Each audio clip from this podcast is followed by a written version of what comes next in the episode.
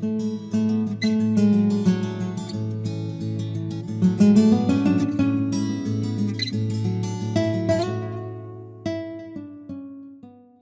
así la palabra del Señor. ¿Todo lo tenemos, hermanos? Lucas 19, 1 al 10. Dice así. Habiendo entrado Jesús en Jericó, iba pasando por la ciudad, y sucedió que un varón llamado Saqueo, que era jefe de los publicanos y rico, procuraba ver quién era Jesús, pero no podía a causa de la multitud, pues era pequeño de estatura. Y corriendo delante, subió a un árbol sicómoro para verle, porque había de pasar por allí. Cuando Jesús llegó a aquel lugar, mirando hacia arriba, le vio y le dijo, Saqueo, date prisa, desciende, porque hoy es necesario que pose yo en tu casa. Entonces él descendió a prisa y le recibió gozoso. Al ver esto, todos murmuraban, diciendo que había entrado a posar con un hombre pecador. Entonces Saqueo, puesto en pie, dijo al Señor, He aquí, Señor, la mitad de mis bienes doy a los pobres, y si en algo he defraudado a algo, alguno, se lo devuelvo cuadruplicado. Jesús le dijo, Hoy ha venido la salvación a esta casa, por cuanto él también es hijo de Abraham, porque el Hijo del Hombre vino a buscar y a salvar lo que se había perdido. Y que el Señor nos bendiga el día de hoy con la interpretación de su palabra. El título de esta predicación es Saqueo y la justicia social. Saqueo en social justice. Saqueo y la justicia social. Si un pasaje es sacado fuera de contexto durante nuestro tiempo es este, por los promotores de un, un tipo de movimiento que se llama la justicia social. Y hoy vamos a estar viendo la primera parte de lo que vamos a estar mirando para el siguiente domingo. Y este pasaje es importante porque nos muestra primero que el Evangelio no es solamente para los no convertidos. Muchas veces tenemos una mala concepción de qué es el Evangelio y para quién es el Evangelio. Mayormente se piensa que el Evangelio es para las personas que aún no conocen de Cristo, porque tenemos una falsa concepción de lo que es el Evangelio. Para muchos el Evangelio lo reducimos a tan poco y algo tan superficial que solamente significa que Cristo viene a perdonar tus pecados para que no vayas al infierno. Y ya. Y en eso resumimos el Evangelio. Pero el Evangelio es un mensaje que según Cristo es de nuevas noticias, de buenas noticias. Y este mensaje es el mensaje del reino de Dios. Y este mensaje no solamente nos libra del infierno, no solamente perdona nuestros pecados, sino que transforma nuestras vidas. Así es que si Estados Unidos o nuestra sociedad necesita algo para sentir o tener una transformación, no es social justice movement, lo que ellos necesitan y lo que nosotros necesitamos es el Evangelio. Y si no entendemos qué es el Evangelio, vamos a pensar que el Evangelio solamente es perdón de pecados para que no vayas al infierno. Pero hoy vamos a estar mirando que el Evangelio es más que eso. Es parte, sí, pero es más que eso. Es una transformación de la vida. Es un cambio radical que sufre una persona en la cual Cristo hace en el corazón y en la mente de las personas. El propósito de este Evangelio es importante porque el Evangelio que vamos a escuchar no es un Evangelio para no convertidos. Este Evangelio es escrito por Lucas y Lucas lo escribe no para un inconverso, lo escribe para un creyente. Y este creyente es un creyente rico o un creyente de renombre o con una cierta autoridad. Luego, entonces, nos dice este mismo Evangelio que el Evangelio mismo de Lucas no se escribió para personas que no conocían a Cristo. Este Evangelio se escribió precisamente para una persona que realmente conocía a Jesús y creía en Jesús. Mira lo que dice Lucas capítulo 1, por favor.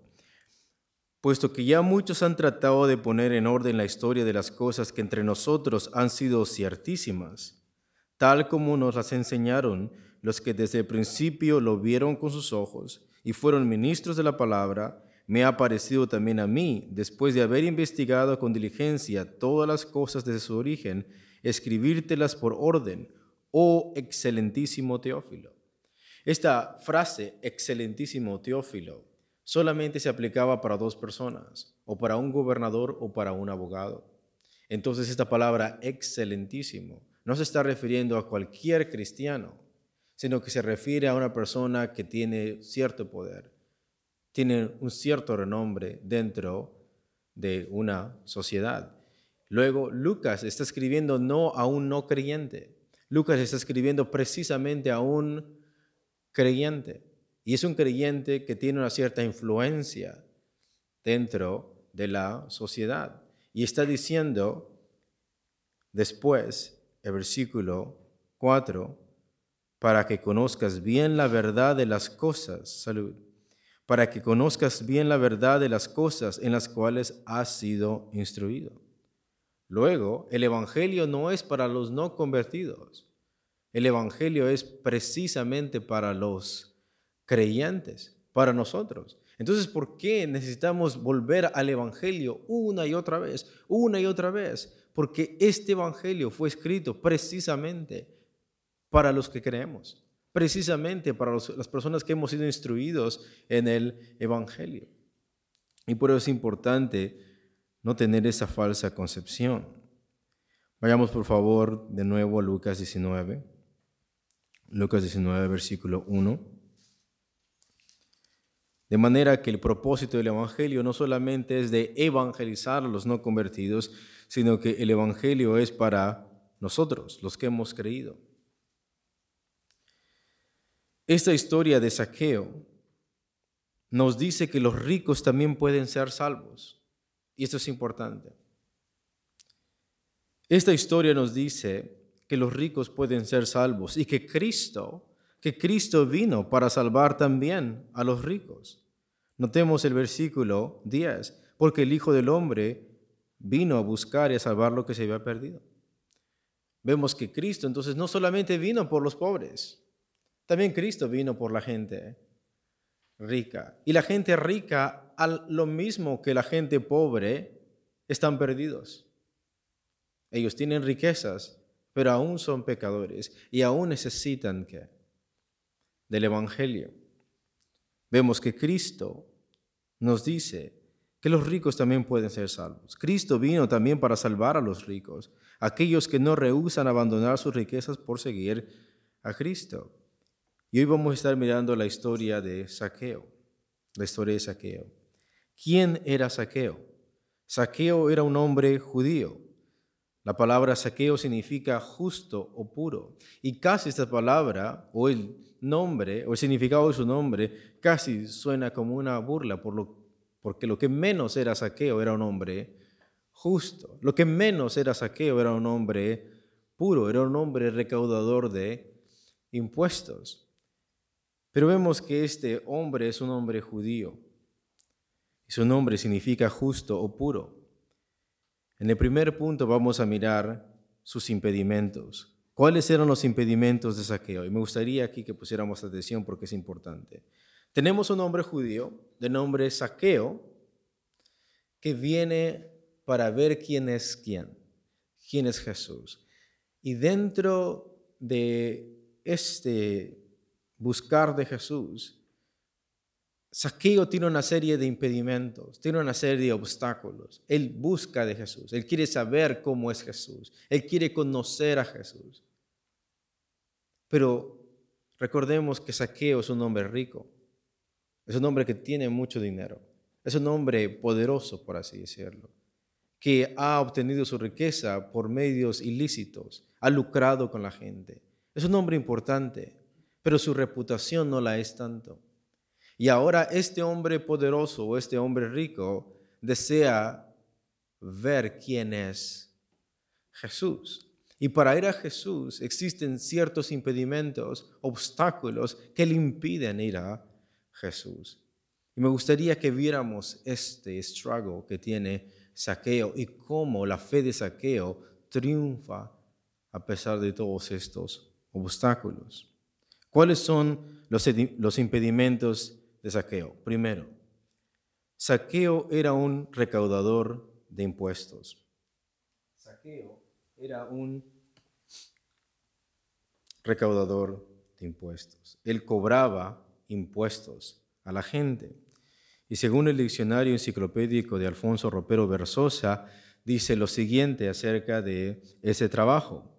Cito, a este respecto es importante saber que la recaudación de impuestos era en Palestina un asunto de particulares judíos. Este negocio o esta recaudación de impuestos lo hacían personas judías, quienes cobraban en subasta el derecho de recaudar los impuestos que Roma determinaba. Recordemos que en aquel tiempo Jerusalén no era libre, Jerusalén estaba bajo el poder y la autoridad y bajo la opresión de un imperio, y este era el imperio romano. Y al estar Jerusalén subyugada a Roma, Jerusalén tenía que pagar impuestos a César. Jerusalén tenía que pagarle tributo al César. Y esto era algo muy chocante para los judíos, porque para los judíos, ¿quién era el dueño de la tierra? Era Dios. ¿Quién era la persona que les había dado esa tierra? Y es Dios. Y los diezmos que daban los judíos era una forma de glorificar al Señor y reconocer que Él era el dueño de la tierra. Luego, que ellos estén bajo el dominio romano y que ellos tengan que pagar impuestos al César, no solamente tenía implicaciones políticas, sino que tenía implicaciones religiosas.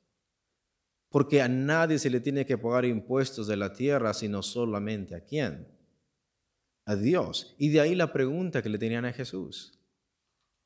¿Es lícito pagar tributo al César? Porque ese tributo debería de ser a Dios. Pero ahora están bajo el dominio romano. Y ahora resulta que le tienen que rendir cuentas de la tierra como propietario al César. El César demandaba tributo de los judíos. Y las personas que cobraban estos tributos o estos impuestos eran compatriotas judíos que se habían vendido para hacer el trabajo de los romanos. Y por tanto, esos judíos que cobraban impuestos eran mal vistos por la gente, eran vistos como traidores habían abandonado a su nación, habían traicionado a su gente por lucrar con qué? Con dinero. Se habían vendido con el César. Entonces que tú fueras un cobrador de impuestos, si fueras judío, y que fueras a la casa de uno de tus compatriotas, o uno de tus hermanos, de uno de tus parientes, de parte del César, a cobrarle algo que no es lícito para ellos dárselo a César, sino a Dios, era algo chocante, era algo repugnante. Para en aquel tiempo, ser un cobrador de impuestos era sinónimo de apostatar. Has abandonado el Dios de las Escrituras. Has abandonado tu nación. Has traicionado a tu familia por dinero. Eres una persona no salva. Eres una persona que no teme a Dios. Eres una persona pecadora. Y dice, Esta peculiar forma de fisco encarecía sobremanera unos impuestos ya de por sí gravosos, puesto que al importe del impuesto exigido por Roma había que añadir el importe del propio negocio del recaudador, que siempre resultaba lucrativo. No solamente el recaudador de impuestos cobraba el impuesto para Roma, sino que tenía que cobraron un extra cargo de impuestos para lucrar él. Luego, no solamente el judío venía a la casa de sus propios compatriotas a recaudar el dinero, el impuesto para César, sino que aún tenía que añadir otro tanto y lucrar con sus propios hermanos. Cuenta la historia que había recaudadores de impuestos tan fraudulentos que a propósito no revisaban las casas, aun cuando sabían que alguien había muerto, aún lo contaban como vivo para que pudieran cobrar más en esa casa. Sigue diciendo, por eso el evangelista añade que Saqueo era plusios, rico. ¿Por qué Saqueo era rico? Porque había lucrado todo ese tiempo con su propia gente.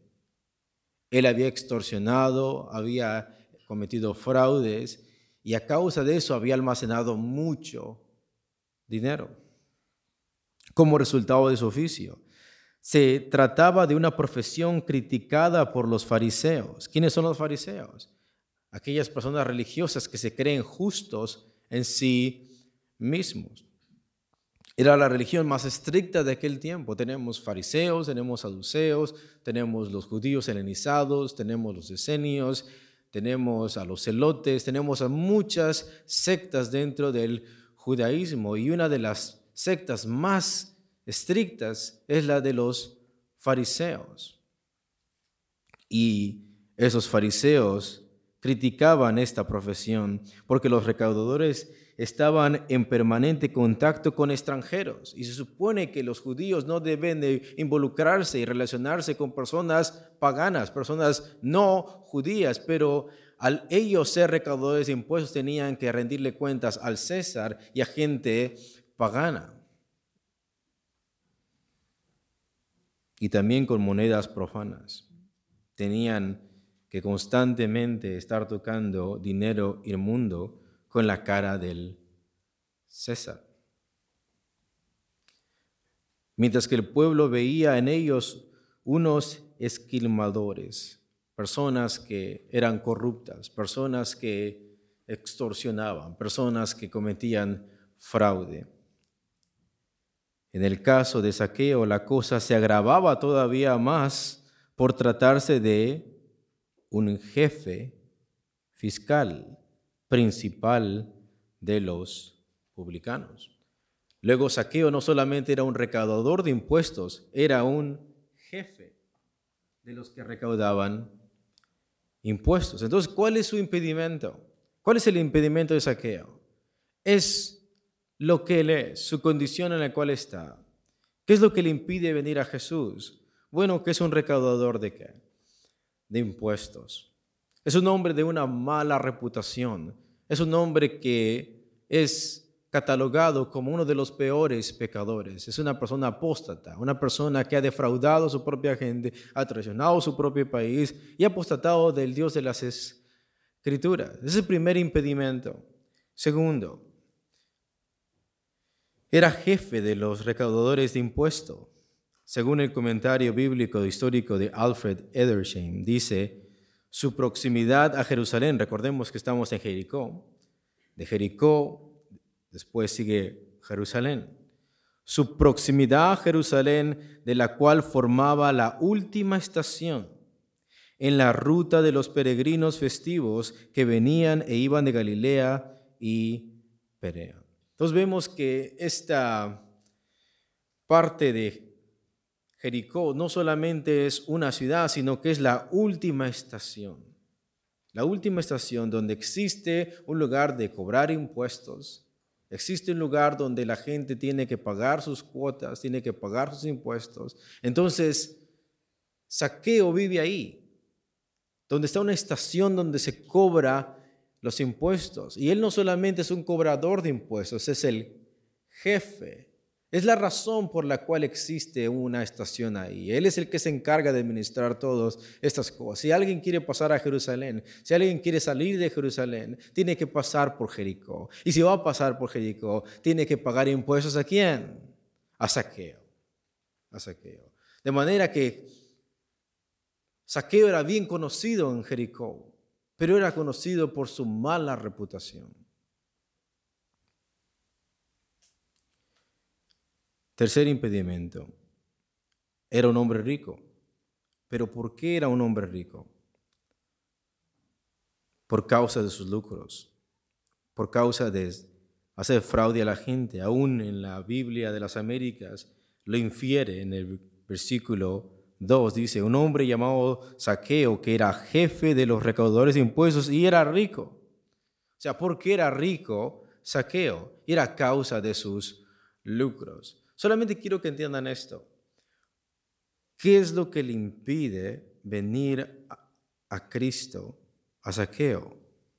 Es un hombre apóstata, es un hombre que ha traicionado a su nación, es un hombre pecador, es un hombre que ha vendido su fe por causa de dinero, está al servicio del César, es jefe de los cobradores de impuestos y ha almacenado dinero y es muy rico a causa de todos esos fraudes. Y encima de todo esto es bajo de estatura. Es bajo de estatura. Mira lo que dice el versículo 1 al 3. Habiendo entrado Jesús en Jericó, iba pasando por la ciudad. Y sucedió que un varón llamado Saqueo, que era jefe de los publicanos y rico, todos juntos, versículo 3, procuraba ver quién era Jesús, pero no podía a causa de la multitud, pues era pequeño de estatura. Él no podía mirar más allá de los hombros de las personas. Y por tanto, él sabía que venía Jesús, pero no podía mirar a quién. A Jesús. ¿Por qué no podía mirar a Jesús? Porque era un hombre bajito. Había mucha gente y él era muy bajito. Por tanto, lo único que podía mirar era las espaldas de las personas. Ahora, quiero que entiendan esto. Jesús va pasando por Jericó. Estamos en Lucas 19. Cristo va rumbo a Jerusalén. ¿Saben a qué va Cristo a Jerusalén? Cristo va a dar su vida en la cruz. Cristo ha descendido de Galilea y ahora va a Jerusalén a ser crucificado, va a ser traicionado por su propia nación y va a ser entregado a los romanos y los romanos le van a crucificar y él va a morir ahí. Cristo va decidido a entregar su vida por los que por los pecadores. Y mientras Cristo va rumbo a Jerusalén, él tiene que pasar por qué? Por Jericó. Y cuando veo pasando por Jericó, Saqueo,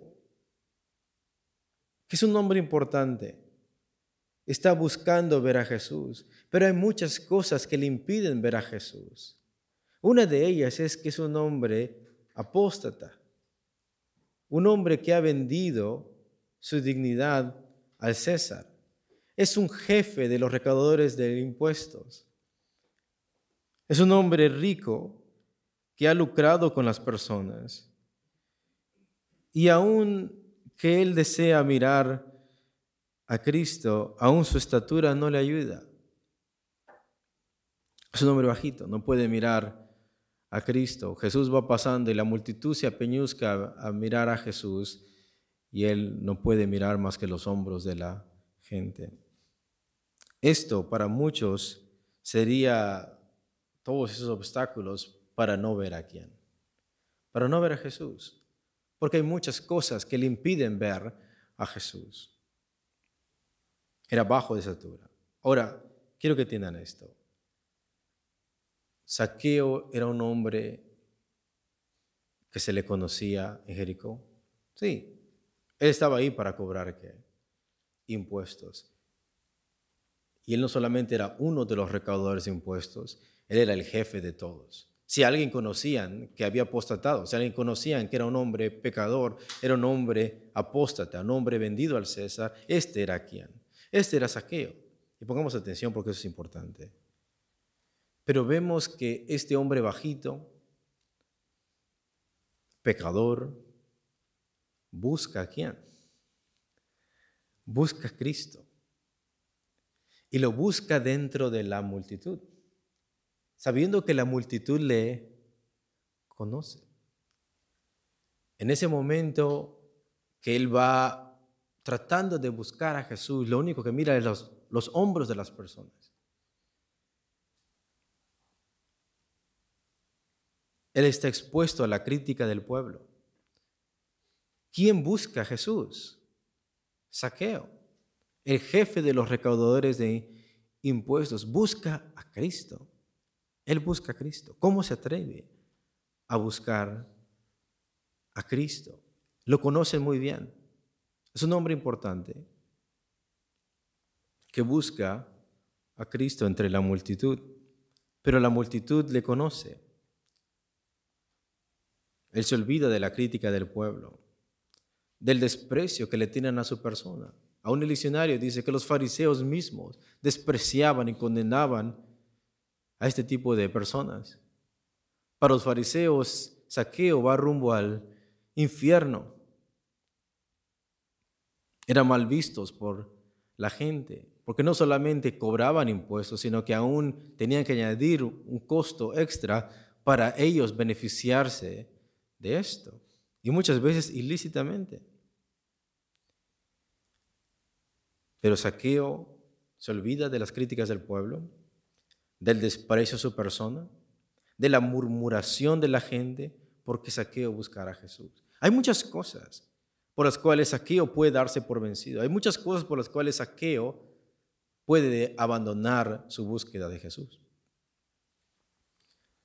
Y en el segundo punto vamos a mirar la fe de Saqueo.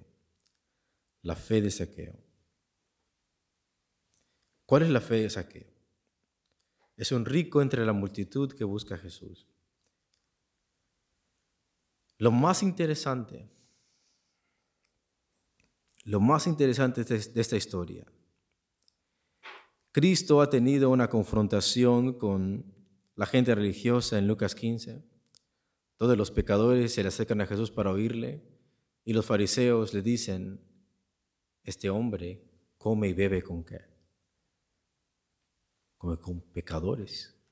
Vemos que los fariseos y los escribas desprecian a ese tipo de personas. Y me gustaría que, que entendieran esta parte. Es un rico entre la multitud que busca a Jesús. Y Saqueo Saqueo no se atrevió a ir a los sacerdotes. Saqueo no se atreve a ir a los fariseos, pero sí siente un deseo de buscar a quién? A Cristo. ¿Qué no eso es interesante? Saqueo quiere conocer a Jesús, pero no se atreve a ir a los sacerdotes, no se atreve a ir a los fariseos, porque para los fariseos Saqueo es un hombre condenado, es un hombre que no tiene salvación, es un hombre apóstata. No se atreve a ir a, los sacerdotes ni a los fariseos, pero sí se atreve a ir a Jesús, sí está buscando a Jesús. No le importa la crítica de la gente, no le importa la murmuración de la gente, el desprecio que le tiene a la gente, Él está buscando una forma de buscar a Jesús, no importando todas las trabas y los obstáculos que tiene. Él no ha hecho eso para buscar a los fariseos, él no ha hecho eso para buscar a los sacerdotes, pero sí lo está haciendo para buscar a Jesús. Él sabe que Jesús no se va a quedar ahí. Jesús está pasando por ese lugar. Jesús va rumbo a Jerusalén. Y para Saqueo esta es la oportunidad de conocer de aquel que ha escuchado hablar. Los deseos de Saqueo era conocer quién era Jesús por lo que había oído de él. Recordemos que aquí ya ha sucedido y ha pasado la resurrección de Lázaro. Cristo ha resucitado a Lázaro y ha hecho muchos milagros. Muchos de los judíos se habían convertido en este tiempo. Y Betania y Jericó son muy cerca.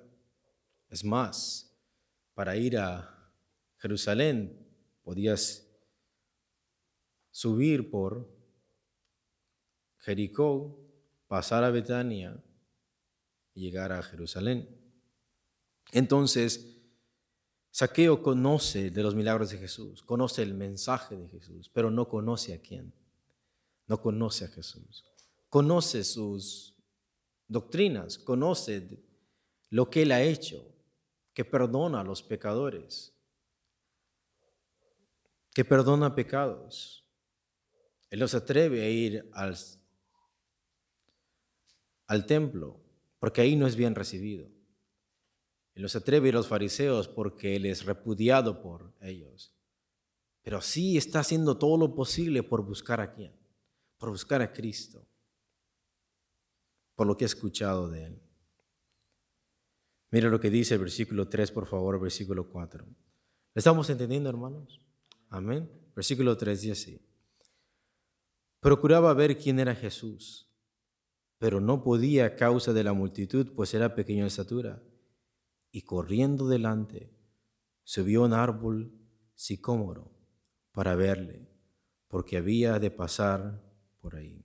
Muchos comentarios dicen que esos árboles no son árboles muy grandes, pero que las ramas las tienen muy hasta abajo. Entonces él buscó de alguna manera poder conocer a Jesús. Pero quiero que entiendan esto. Eso escucha un poco chistoso, pero quiero que entiendan esto. ¿Quién es esa persona baja de estatura que está buscando a Jesús? Es un hombre rico, es un hombre importante. Y en ese momento, escúchenlo, se olvida de todos sus complejos, de todos sus complejos. ¿Qué dirá la gente de a un hombre bajito subiéndose a un árbol para mirar a quién? Para mirar a Jesús. En ese momento se olvida de todo eso, se olvida de complejos. Y lo único que le interesa es conocer a Cristo. Ya se, se olvidó que es bajito, se le olvidó lo que sus pecados y todo esto. Él solamente quiere hacer cualquier cosa para buscar y conocer a Jesús. Y eso muestra la grande fe que tenía este hombre.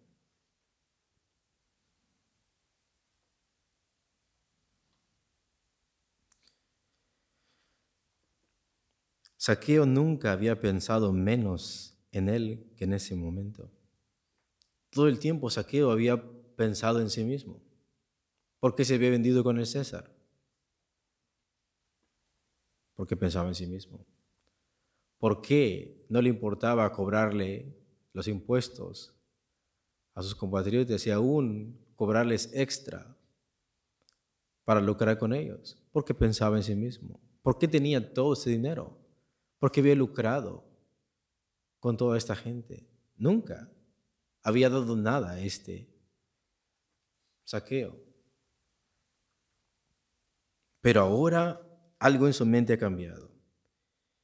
En ese momento que Cristo está pasando, Saqueo nunca había pensado menos en él que en aquel momento. En este momento todo lo que está haciendo, no lo está haciendo pensando en sí mismo por sí mismo. Su pensamiento ya no eran sus prejuicios. ¿Qué va a decir la gente de lo que soy? ¿A quién anda buscando? Se le olvidó totalmente esto. La murmuración de la gente, la crítica de la gente. Sus pecados que había cometido no le impiden a buscar a quién. A Jesús. En ese momento su pensamiento ya no eran sus complejos, ¿Qué va a decir la gente que estoy corto y me ando trepando a un árbol para mirar a Jesús? Se olvidó totalmente eso. En ese momento, Saqueo ya no está pensando en él. Lo que está pasando en su mente es que Cristo está pasando por ahí. Y lo más importante es conocerle a Él. Para Saqueo lo más importante ahora ya no son sus prejuicios, ya no son sus complejos, es que Cristo está pasando por ahí y está haciendo todo lo posible por conocerle a Él. Cristo iba pasando por ahí y él quería verlo y conocerlo. Se olvidó de sus propios intereses. Todo lo que había almacenado, todo el dinero que había tenido se olvidó por completo de todos esos intereses personales que él tenía. Se olvidó de la gente, de lo que la gente pensaba de él. Y lo único que pensaba era en quién. Quería conocer a Jesús. Quería conocer a Jesús. Él se olvidó de la reacción de la gente, se olvidó de sus complejos y se subió en árbol. Se olvidó de sus complejos y subió en árbol. Y en el siguiente punto vamos a mirar el llamado de Jesús. El llamado de Jesús. Versículo 5 dice así. Cuando Jesús llegó a aquel lugar, recordemos que, imaginémonos saqueo tratando de buscar a Jesús, tratando de ver a Jesús y la multitud se apeñuzca ante Jesús y lo único que mira saqueo es la espalda de la gente. Entonces, saqueo se adelanta unos pies más adelante y ve este árbol sicómoro y se sube para esperar ahí a Jesús, porque sabe que Jesús va a pasar por este lugar, ¿no? Y ahora dice el texto, cuando llegó Jesús a aquel lugar, aquel lugar donde está ese árbol, ahí donde Saqueo estaba esperando a Jesús, solamente quiero que vean la escena, parece chistosa y muy curiosa, pero cuán grande fe de este hombre.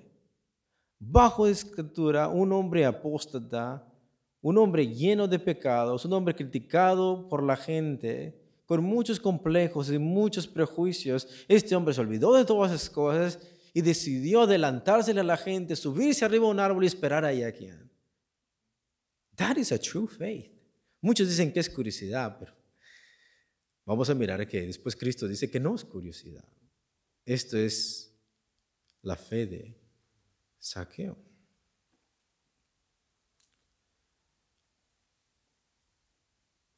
Si esto es escandaloso, un pecador apóstata está buscando a quién. Si eso es escandaloso, hermanos, más escandaloso es lo que le dice Jesús. Eso es lo que nos debe explotar el cerebro.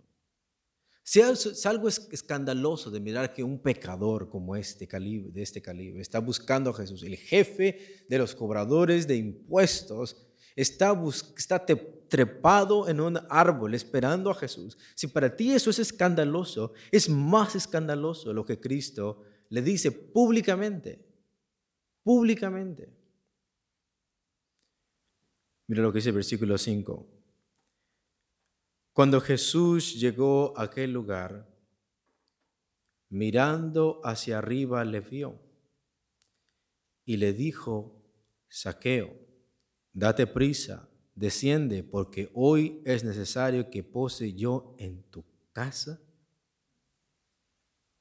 Es más escandaloso lo que Cristo le dice a Saqueo. Y lo interesante es que Saqueo está buscando treparse un árbol para al menos conocer o ver a Jesús. Pero Cristo dice, es necesario que yo entre a tu casa. Y la confesión que hace Cristo o lo que dice Jesús, lo dice públicamente a la luz de todas las personas que conocen a Saqueo y que conocen a quién. A Cristo. Lo escandaloso no solamente es que el jefe de los cobradores de impuestos está buscando a Jesús. Lo más escandaloso es que públicamente Jesús le dice, me voy a quedar en tu casa. Jesús le llama públicamente, no le llama en secreto, es públicamente lo que Jesús está diciendo. Saqueo buscaba a Jesús para verle. Quiero que entiendan esta parte. Mira lo que dice otra vez, por favor, versículo 5. Cuando Jesús llegó a aquel lugar, mirando hacia arriba, le vio y le dijo, Saqueo, date prisa, desciende porque hoy es necesario que pose yo en tu casa. Escuchen. Saqueo buscaba a Jesús para verle, pero Jesús le conocía por nombre. Saqueo no sabía cómo era Jesús, pero Jesús conocía a Saqueo. Saqueo buscaba mirar a Jesús, saber cómo él era, pero Jesús conocía muy bien a Saqueo. Cristo dice, es necesario que pose yo en tu casa, no por su dinero, sino por su fe. Porque Cristo quiere morar en la casa de un hombre jefe de los cobradores de impuestos? No por el dinero que tiene, sino por la fe de saqueo. Es necesario que pose yo en tu casa, no por su dinero, sino por su fe. Y esto nos dice que a este tipo de pecadores Cristo vino.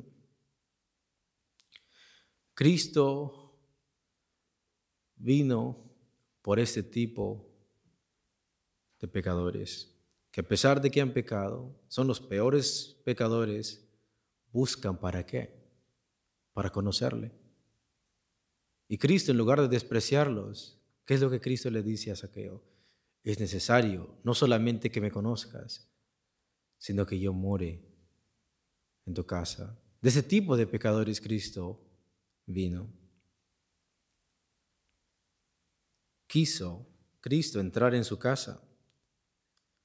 Cristo está diciendo, no es necesario que me veas, es necesario que yo entre a tu casa.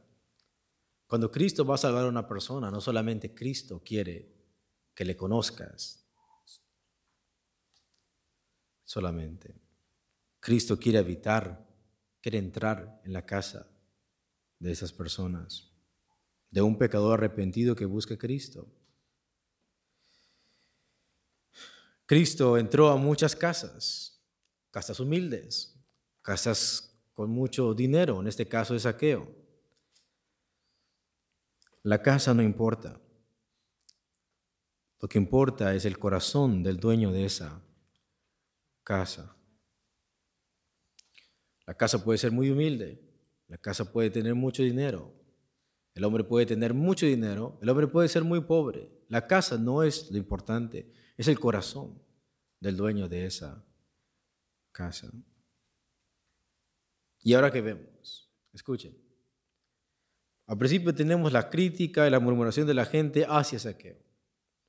Ahora tenemos la crítica y el murmullo de la gente, no solamente de Saqueo, Recordemos que históricamente los judíos ya despreciaban a gente como Saqueo. Y vemos que el murmullo no solamente ahora está en Saqueo, sino que ahora se ha cambiado. Ya no es por el hombre pecador. Ahora el murmullo y la crítica ahora es a quién? A Cristo también. El murmullo es porque Saqueo es un hombre pecador, apóstata, que ha abandonado su fe y ha traicionado a su nación y se ha vendido con el César y extorsiona y comete fraudes y hace cosas lucrativas para almacenar riquezas. Pero por otro lado tenemos a un Jesús que es justo y que adora a Dios, que busca entrar a la casa de un hombre como este. Ahora el murmullo no solamente es a Saqueo, sino que es a Cristo Saqueo porque es pecador y Cristo porque es demasiado bueno que no tiene que juntarse con la gente que es que pecadora. Versículo 5. Cuando Jesús llegó a aquel lugar, mirando hacia arriba, le vio y le dijo, Saqueo, date prisa, desciende porque hoy es necesario que pose yo en tu casa. Entonces él descendió a prisa y le recibió gozoso. Al ver esto, todos murmuraban, todos murmuraban todos murmuraban, diciendo que había entrado a posar con un hombre pecador. Pero escuchen, Cristo pues a eso vino. That is the good news. Estas son las buenas noticias. Que Cristo no vino por gente justa. Cristo vino por quienes? Pecadores. Es más, todos los que estamos aquí somos que somos pecadores.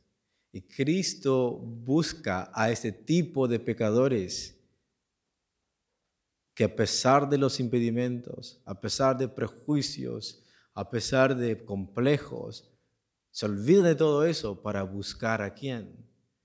A Cristo. A eso Cristo vino. ¿Y qué es lo que hacía la gente?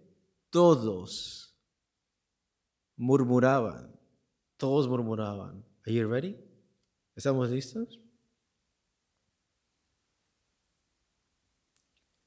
El murmullo ahora no solo es de la gente a saqueo, sino a Cristo. Es una gracia escandalosa, causa escándalo. Pero escucha, ¿por qué murmuran? Por celos, por críticas. Pero la pregunta es esta, pongamos atención. Pero ¿quiénes murmuran? ¿Quiénes son los que murmuran? Esto es lo importante. Saqueo es pecador, es cierto. Pero está buscando a quién? A Cristo. ¿Se cree perfecto Saqueo? No. Y por eso busca a quién? A Jesús. Él no puede entrar en el templo. Porque no puede entrar. Él no puede ir ante los fariseos porque es condenado por los fariseos, despreciado por los fariseos. Pero él ha escuchado de Jesús. Él sabe que es pecador. Y sabe también que Cristo puede perdonar pecados. Y él, cualquier impedimento que existe, se olvida de todo eso para buscar a Jesús. ¿No? Y Cristo le recibe, no solamente para que le conozca, sino aunque Cristo se autoinvita a su casa. Es necesario que yo pose en tu casa. Y esa es la gracia escandalosa. Y la gente murmura, pero la pregunta es, ¿quiénes son las personas que murmuran. ¿Quiénes son las personas que están murmurando? Y las personas que están murmurando, ¿no son los salvos?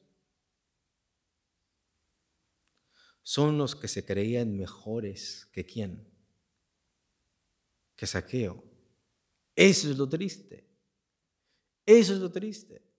Que la gente que está murmurando murmura por la gracia escandalosa de Cristo. Este hombre va a entrar en la casa de un qué? De un pecador, el jefe de los pecadores, ¿no? Luego, ¿quiénes son las personas que están murmurando? Están murmurando las personas que se creen mejores que Saqueo. Las personas que están murmurando son las personas que se creen salvos por sus propios méritos. ¿Y qué es lo que Cristo dijo? Que ese tipo de personas que se creen mejores que los demás y piensan que son salvos por lo que ellos hacen, son precisamente esta gente que no va a entrar. Es precisamente esta gente que no es justificada. Es precisamente esta gente que va rumbo al infierno porque se piensa que son mejores que los demás y que no necesitan un Salvador y por tanto tampoco Cristo entra a sus que a sus casas.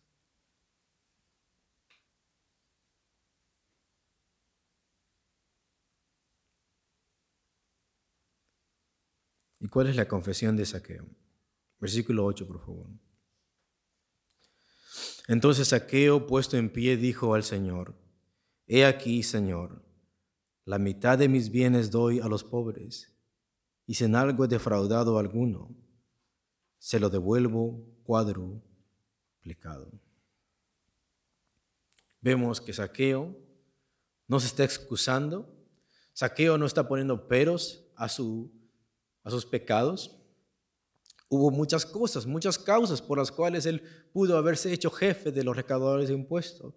Pudo haber muchas cosas en su vida por las cuales él decidió traicionar a su nación y abandonar a los suyos y apostatar a su fe, etcétera, etcétera. Pudo ser muchas razones. La Biblia no nos las dice. Y en él no existe la mínima excusa. Él se está declarando ladrón. Según Éxodo 22.1 dice, cuando alguno hurtare o robare buey u oveja, y lo degollare o vendiere, por aquel buey pagará cinco bueyes y por aquella oveja cuatro ovejas. Y está diciendo saqueo, si en algo he defraudado a alguno, se lo devuelvo cuatro veces. ¿Qué es lo que está diciendo? Si realmente yo he sido ladrón y a alguien le he robado, le voy a devolver de acuerdo a la ley de Dios. Cuatro veces más. ¿Ves que no tiene nada que ver con la justicia social? Esta justicia es de acuerdo a la palabra de Dios, no de acuerdo a la justicia social del mundo. Él se está confesando ladrón, no se está excusando.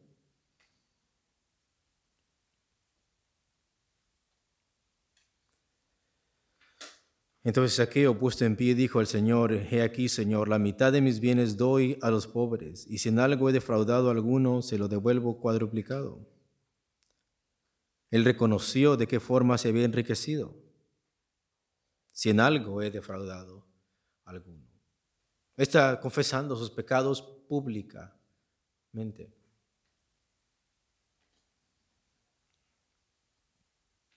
Reconoció de qué forma se había enriquecido pero se arrepintió. Decidió devolver lo que legalmente pero injustamente había lucrado. Y esto es muy importante. Él tenía la autoridad de parte del César de cobrar los impuestos para César y aún cobrar algo para sí mismo. Eso era legalmente, pero era injusto. O sea, no todas las leyes en el gobierno, por mucho que sean legales, significa que son? Justas. O sea, esto viene desde arriba, desde las leyes gubernamentales. Él tenía todo el derecho legalmente de lucrar con sus propios compatriotas, pero la pregunta es, ¿es eso justo? Y la respuesta es, no, legalmente no estaba haciendo algo mal, pero delante de Dios eso era que eso era algo injusto. Y esto nos enseña algo importante. Decidió devolver lo que legalmente, pero injustamente había lucrado. O sea, él legalmente, él estaba haciendo las cosas legalmente, pero él sabía que era algo injusto. Ante la ley él no debía nada, pero ante Dios lo debía todo. Y tenemos esa transformación. ¿Qué es lo que transformó la vida, la persona, la mente de un jefe de recaudadores de impuestos. ¿Qué es lo que cambió su vida? ¿La justicia social? ¿Qué es lo que cambió la mente de esta persona? Cristo. La gracia de Cristo.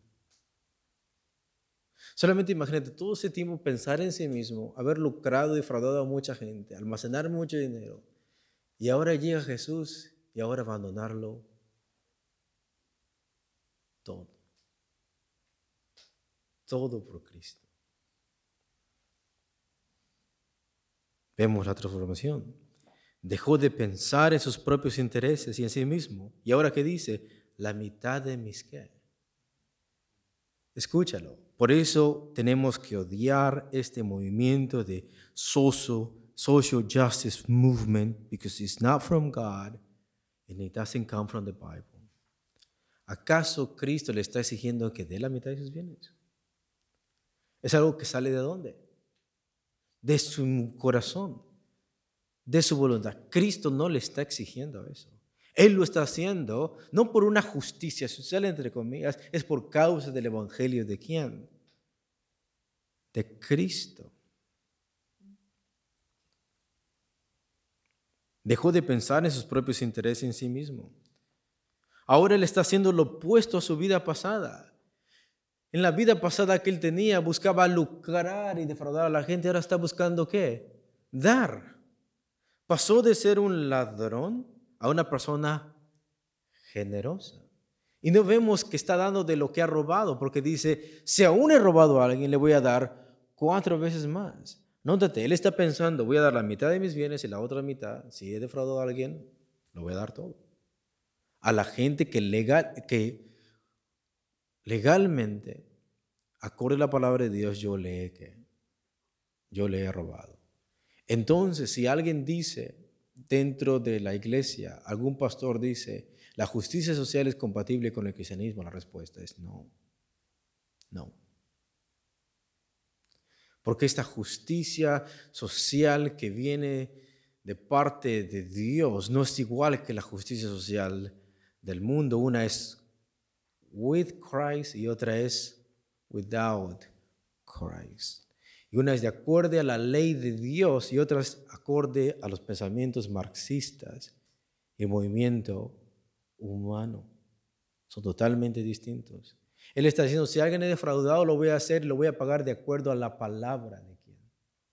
De acuerdo a la ley de Dios. No de acuerdo a lo que el mundo me imponga hacer, sino de acuerdo a la ley de Dios. Y si yo doy la mitad de mis bienes, es por gratitud, es por causa del Evangelio. No es algo que debo de hacer, es algo que, o algo que tenga que hacer, es algo que yo quiero hacer, porque he conocido a quién? A Cristo.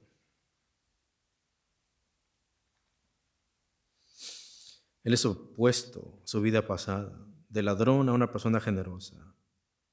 Es por causa de Cristo y no por un movimiento social. ¿Por qué está haciendo esto Cristo? ¿Por qué Él está haciendo todo esto, saqueo? Es por causa de Cristo, por causa de su mensaje, por haber recibido perdón. Ahora escuchen, lo más impactante de esto es que Él es un recaudador de impuestos, es un jefe de esto. Pero escucha, Aquí Cristo no dice que abandone su puesto. Pero lo que ha pasado es que el corazón de Saqueo ha, cambiado. Y si ha cambiado el corazón de Saqueo, las leyes ahora van a cambiar. La forma de cobrar impuestos ahora va a, va a cambiar. ¿Qué es lo que cambió esa ley que legalmente le hacía cobrar de más? Que legalmente le hacía oprimir a la gente, ahora ha cambiado algo en su mente. Y al cambiar algo en su mente por causa del Evangelio, ahora las leyes van a cambiar dentro de ese, de ese país. La reforma de las leyes gubernamentales vienen por causa del Evangelio de qué? De Cristo. O sea, no solamente estamos viendo un hombre arrepentido, sino vemos un hombre que tiene un puesto que era por causa del Evangelio, va a reformar leyes dentro de Jericó, va a reformar leyes dentro de lo que él vive. Aún cuando se le acercan algunos recaudadores de impuestos a Juan el Bautista, le preguntan qué es lo que haremos. Y Juan el Bautista dice, no cobren más de lo que es debido. No dice que renuncien a sus puestos.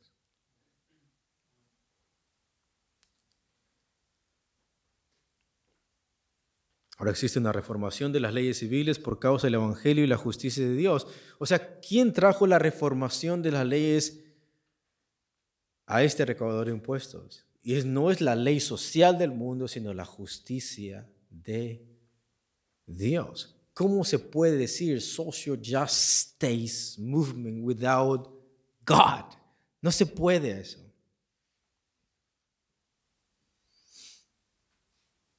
Vemos que su caridad no es una demanda de Cristo, es algo que nace de su, de su corazón. Escuchen. Cada vez que escuchen ese pasaje y personas que están de acuerdo con el movimiento social lo tuerzan, quiero que tengas eso en mente. Quiero que volvamos a leer el versículo, por favor. Versículo 8. Entonces aquello puesto en pie dijo al Señor, todos juntos, He aquí, Señor, la mitad de mis bienes doy a los pobres, y si en algo he defraudado a alguno, se lo devuelvo cuadruplicado. Escuchen. Lo que Saqueo está dando aquí no era la condición de su salvación. Pongamos atención. Cristo nos está diciendo, en orden de tu ser salvo, tienes que dar la mitad de tus que. No nada de eso. Si un predicador viene y dice, social justice movement is correct because this guy is giving the half of his uh, goods. Solamente quiero que veas esto. Lo que está haciendo Saqueo no es la condición de su qué, de su salvación. Cristo nos dice, no, these are the conditions. And if you do this, then you are saved. Cristo no está diciendo esto. Segundo, lo que Él está dando no es la base de su perdón. No es la base de su perdón. Cristo nos está diciendo, si tú quieres que yo te perdone, tienes que dar todo esto. Cristo no le ha dicho eso. Cristo no le ha exigido nada de esto. Él lo está haciendo voluntariamente. Cristo no está diciendo, en orden de que yo te perdone, tienes que dar esto. Si crees en el Evangelio, si crees en mí, tienes que dar esto y esto en orden que yo te perdone. Cristo no está diciendo eso. No es la base de su perdón. Tercero, no eran los méritos de su salvación. ¿Quieres ser salvo? ¿Quieres ganarte la salvación? ¿Sabes cómo te la vas a ganar? Dando la mitad de tus qué? Tus bienes. Cristo no está diciendo, ni Saqueo está siendo salvo por lo que hizo. No es un mérito que está ganando para ser salvo. Quinto, no era una obligación de parte de Jesús. Jesús no le dijo, estás obligado ahora, si crees en mí, de dar la mitad de tus bienes. ¿Por qué? Porque yo te lo digo. Todo eso está saliendo de parte de quién? De saqueo y es voluntario. Lo único que tiene que devolver es aquello de acuerdo a la palabra de Dios. Y ya. La mitad de sus bienes, eso es up to him que eso no se lo está exigiendo, no es una condición, no es un mérito, no es una obligación que Saqueo haga esto. Ahora escuchen. Pero ¿por qué entonces Saqueo hace todas esas cosas? Eso es la evidencia de la sinceridad de su arrepentimiento. No es la condición, no es la base, no son sus méritos, es la evidencia de la sinceridad de su arrepentimiento. Es lo que ha causado el Evangelio en su, en su corazón. Y es lo que vemos una y otra vez en el libro de los Hechos, ¿no? Que vendían sus bienes para que no hubiera ningún necesitado. Venía de parte de ellos por causa del Evangelio. Era la evidencia de la sinceridad de su fe y de su arrepentimiento. Escucha.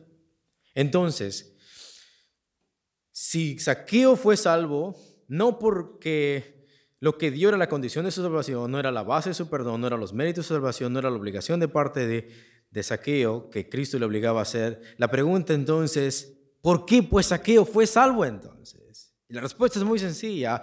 Saqueo es salvo porque vino a quién? A Cristo. Y ya. Saqueo es salvo no por lo que dio, no por lo que hizo, no por eh, la mitad de sus bienes que vendió. Cristo no le obligó a esto. Saqueo es salvo, porque a pesar de sus pecados reconoció que era pecador y vino a quién? A Jesús. Por eso Saqueo es salvo. Versículo 8 al 10, por favor. Entonces Saqueo, puesto en pie, dijo al Señor, He aquí, Señor, la mitad de mis bienes doy a los pobres, y si en algo he defraudado a alguno, se lo devuelvo cuadruplicado. Jesús le dijo, Hoy ha venido la salvación a esta casa. Escuchen, escuchen, por favor, pongan atención. Entonces Saqueo, puesto en pie, dijo al Señor, He aquí, Señor, la mitad de mis bienes doy a los pobres, y si en algo he defraudado a alguno, se lo devuelvo cuadruplicado. La respuesta de Jesús. Jesús le dijo, hoy ha venido la salvación a esta casa, no por lo que él hizo, sino por lo que Cristo dijo anteriormente. Es necesario que yo pose en tu casa. Cristo entró a la casa de quién? De saqueo. ¿Quién está dentro de la casa? Cristo. Y ahora Cristo dice, Jesús le dijo, hoy ha venido salvación a esta casa. ¿Por qué ha venido salvación a esta casa? No por lo que saqueo hizo, sino porque Cristo está dentro de la casa. Por eso la salvación vino a ese hogar. Jesús le dijo, hoy ha venido la salvación a esta casa, por cuanto él también es hijo de Abraham. ¿Por qué? Porque creyó a Dios y le fue contado por justicia. Porque el Hijo del Hombre vino a buscar y a salvar lo que se había perdido. De manera, hermanos, que los ricos también son salvos. Cristo busca a este tipo de pecadores. Cristo vino por este tipo de pecadores. Escúchalo. ¿Y para dónde va Jesús? A Jerusalén. Para esto Cristo vino a este mundo. Escúchalo. Y para esto Cristo iba a Jerusalén. Cristo iba a Jerusalén a dar la vida por quién? Por saqueo. Por saqueo. Jesús iba a la fiesta de la Pascua donde él mismo iba a ser ese que cordero. Cristo vino a salvar no a justos, sino a pecadores. Y Cristo va pasando por Jericó rumbo a Jerusalén. Y Saqueo, un hombre pecador, buscaba para conocerle. Pero Cristo sabía todo de Saqueo. Y Cristo le perdonó. Porque Saqueo realmente se había arrepentido. Cristo vino por ese tipo de pecadores. Cristo iba a Jerusalén a dar la vida precisamente por ese tipo de pecadores, que no se está atribuyendo mérito alguno, sino que vienen totalmente aquí. A Jesús con un corazón arrepentido. Cristo sube a la fiesta de la Pascua donde Él mismo va a ser el Cordero. Dios les bendiga, hermanos. Damos 15 minutos.